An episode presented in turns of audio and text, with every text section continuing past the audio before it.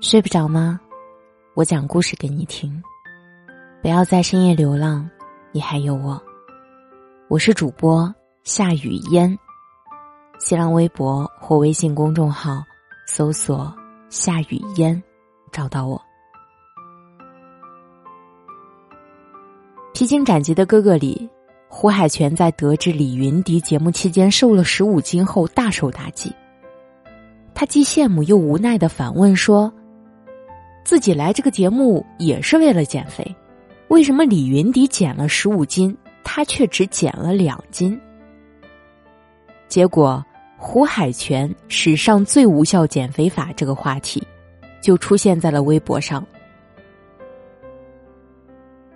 有人用一个简短的视频记录了胡海泉减肥生活的一天，一天。喝八杯奶茶，仰卧起坐二十次，乘电梯上下楼二十次，饭后站在电动平衡车上行走一公里，蹲起二十次。视频可能有恶搞的成分，但胡海泉在节目里的一些细节，却从侧面印证了视频的内容。比如说，《P 哥》里面有一幕，几个哥哥吃午饭，胡海泉问赵文卓要不要尝尝自己的牛肉。结果赵文卓走近一看，就被这道菜的油给吓跑了。胡海泉尴尬的笑着说：“只要没点米饭，就算是减肥了。”胡海泉的无效减肥法让我想起前段时间热搜上的一个话题。一百二十斤减到一百一十斤需要多久？点进去翻了一圈之后，感觉好像看了好几部的励志减肥史。博主从一百二十一点一斤的初始体重开始，减了一个月，反而越减越肥，于是自己调侃说：“照这个速度下去，大概要一辈子吧。”这条微博一下子引起了大家的共鸣。超过四点六万的评论里，大部分都在表达自己的感同身受。这不就是我吗？连实际体重和目标体重都一样。我以为是谁偷拍了我家的秤呢？一模一样的体重，一模一样的情况，就偶尔克制，经常放肆。我也是卡在了一百二到一百二十二之间。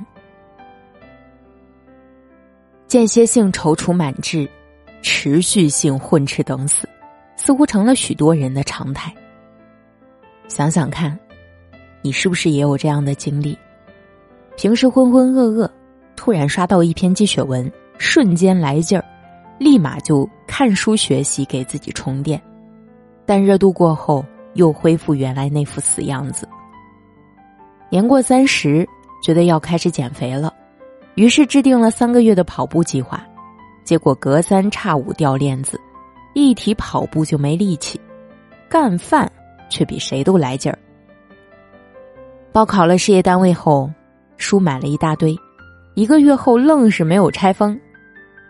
这就是所谓的积极废人，flag 立了一大堆，却没有一个能做到。断层式努力的人，都有一个特点。就是稍微努力一下，就觉得自己在拼命，于是感动的不行。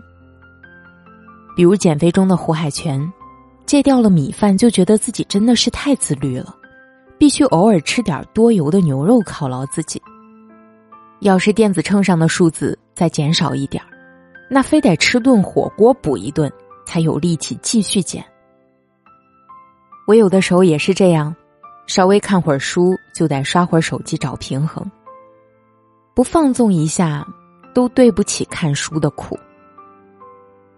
但这种努力往往只能感动自己，最后不但达不到目标，还会把意志力消磨光，浪费之前的付出。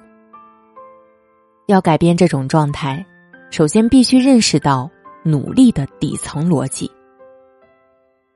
真正的努力，不是短期的心血来潮，也不是把自己逼得很惨。而是把自律变成习惯，把努力变成常态。心理学研究表明，我们的感受、思考和行动，有百分之九十五是来自于习惯。我们坐上车座位，屁股挨到坐垫那一刻，就会毫不犹豫的系上安全带，不需要专门对这件事情进行哲学辩论，而是自然而然的就这么做了，这就是习惯。我们的习惯和固定日程。让我们在完成日常任务时，只需要最低程度的调动意识，还有助于我们保持清醒，将注意力集中在更有创意、更丰富的思考上。许多伟大的成功者，不一定比其他人更聪明或更有才华。真正让他们朝着更有见识、更有学识、更有能力、准备更充分的方向发展的。是他们的好习惯。美国的拉里·伯德被誉为最伟大的职业篮球运动员之一，但他其实并不是最具天赋的球员。尽管他天生运动能力有限，但他还是带领波士顿凯尔特人夺得三项世界冠军。那么他是怎么做到的呢？这得益于拉里的习惯。每天早上上学前，先练习五百次罚球。凭借着这种自律，拉里成了 NBA 历史上最稳定的罚球手之一，无数次在球场上把一些所谓最有天赋的球员打得落花流水。《成就上瘾》一书中提到，追求一个长远的目标，并非一件容易的事，又很难坚持。有一个方法，就是把。做这件事变成一种习惯，成为你每天的日常。当你感受到了阶段性的成果，有成就感的时候，你就会对这件事情上瘾。如果我们也能像拉里一样，把努力变成常态化的习惯，成功就离我们不远了。那么，如何把努力变成常态化的习惯呢？提高不应该做的事的成本，降低应该做的事的成本是关键。什么意思呢？努力的过程中，我们之所以明明知道怎么做是对的，但行动就是没办法跟上，是因为大多数人都难以从思想上摆脱即时满足的陷阱。如果你吃一口蛋糕，体重就会立即增加五十斤。你可能就不会再吃第二口。如果抽一口烟，你的脸就会瞬间变成一张八十岁布满皱纹的脸。你可能就不会再抽烟。如果你没看完某本书，就会立马被公司解雇甚至破产。你可能半天就看完了那本书。问题就在于，吃一口蛋糕，抽一口烟，在当时看来似乎没有任何负面影响。付出的成本我们目前看不到，我们不会马上变成胖子，脸不会皱，也不会被解雇，并且随着时间的推移，我们对危害的感知是下降的，于是觉得做这些事没有问题，想要养成好习惯，就变得很困难了。这个时候呢，你就可以通过提高不应该做的事的成本，降低应该做的事的成本。来打破这种恶性循环，提高不应该做的事的成本，可以把成本量化。比如说，你可以自己定义两者的联系：吃一口蛋糕，体重就增加了百分之零点一。有了百分之零点一这种数字，吃蛋糕的成本就具体了，不再是非量化的了。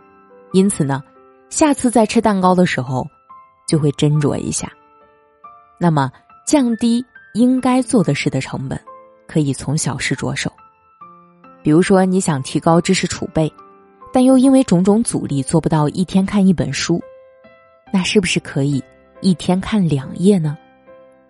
相比一天看一本书，一天看两页，行动就小得多，负担接近于零，轻而易举就可以利用碎片时间来实现。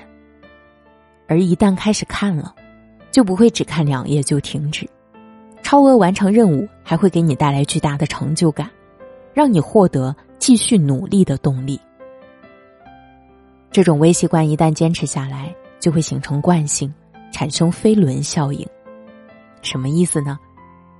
让静止的飞轮转动起来，一开始需要很大的力气，但是等到齿轮开始咬合转动，互相配合，由慢到快，飞轮就会越转越快，到后面就不用费多大的力气了。千万不要小看那些每天发生的微小，甚至是无关紧要的改变。给这些小改变加上时间的复利，你就会获得丰厚的回报。《成就上瘾》一书中有这样一个问题：如果你可以选择立刻得到三百万美元，也可以选择拿到一美分，但连续三十一天每天价值翻倍，你会怎么选？聪明的人一定会选择一美分，因为这个过程可以带来更多的财富。我们很难相信，一分钱会带来更多的钱，因为在这个选择里需要更长的时间才能看到收益。如果你选择三百万美元，三十一天过后，你还是只有三百万；而如果你选择一分钱，三十一天后。你就有了一千零七十三万七千四百一十八点二四美元，是三百万的三倍多。这个例子告诉我们持续行动的重要性。如果你想保持好身材，只靠一段时间的自律，短时间内或许能看到效果。一旦你不再自律，体重就会立马反弹。只有把自律变成习惯，长此以往。持续行动，你才有可能实现目标，看见改变。皮革里的李云迪是一个例子。有工作人员盘点一些哥哥的迷惑行为，一位叫小杨的工作人员称，李云迪非常喜欢自拍。李云迪对此解释，他说自己并不是自恋，而是因为最近在减肥，自拍是为了检测自己是否有变化。很多人都知道，为了上镜好看，李云迪在节目前就已经减了不少的体重。但是为了保持住身材，节目中他也一直在坚持节食和运动。这也是为什么参加完东京奥运会的运动员们，即使处在比赛结束后的隔离期，没有条件也要在酒店创造条件，进行每天的体能训练。因为他们如果有一天停了下来，前面的努力就有可能白费了。成功的唯一途径就是通过日复一日的平凡、枯燥，有时甚至是艰苦的训练，不断复合叠加来实现的。只有放弃走捷径的想法，踏实走好每一步，你才能离成功越来越近。我是主播夏雨嫣。谢谢你听到我。如果喜欢本期节目，点赞、评论、转发是对主播最大的支持。晚安。